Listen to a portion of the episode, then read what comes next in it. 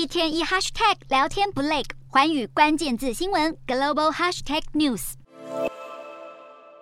把握机会在练习场上练球。世界杯即将在十八日迎向冠军之战，阿根廷队要对上的是上一届的冠军法国，两队都背负巨大任务。如果阿根廷胜利，这会是一九八六年以来再度拿下冠军；如果法国胜利，将成为继一九六二年巴西之后成功卫冕冠军的队伍。两队的王牌梅西和姆巴佩目前都攻进五球，两人都很有可能获得金靴奖。不过，许多球迷也担心两队的队员是否能够顺利出赛，因为阿根廷国脚梅西在四强赛中就已经带伤应战，而法国队的前锋科曼则是发烧，另外两名队员也身体不适。不过，无论如何，两队最后都势必要拿出最好的状态，毕竟这届的世界杯奖金可是很丰厚的。这次的世界杯，如果成功捧下大力神杯，将可以获得大约十三亿台币；亚军则是十亿台币。季军和殿军的奖金也不少，分别大概是八亿台币以及七点六亿台币。这破亿台币的金额，不止让卫冕军和蓝白军团得努力奋战，摩洛哥与克罗埃西亚在接下来的季军战也还有得拼。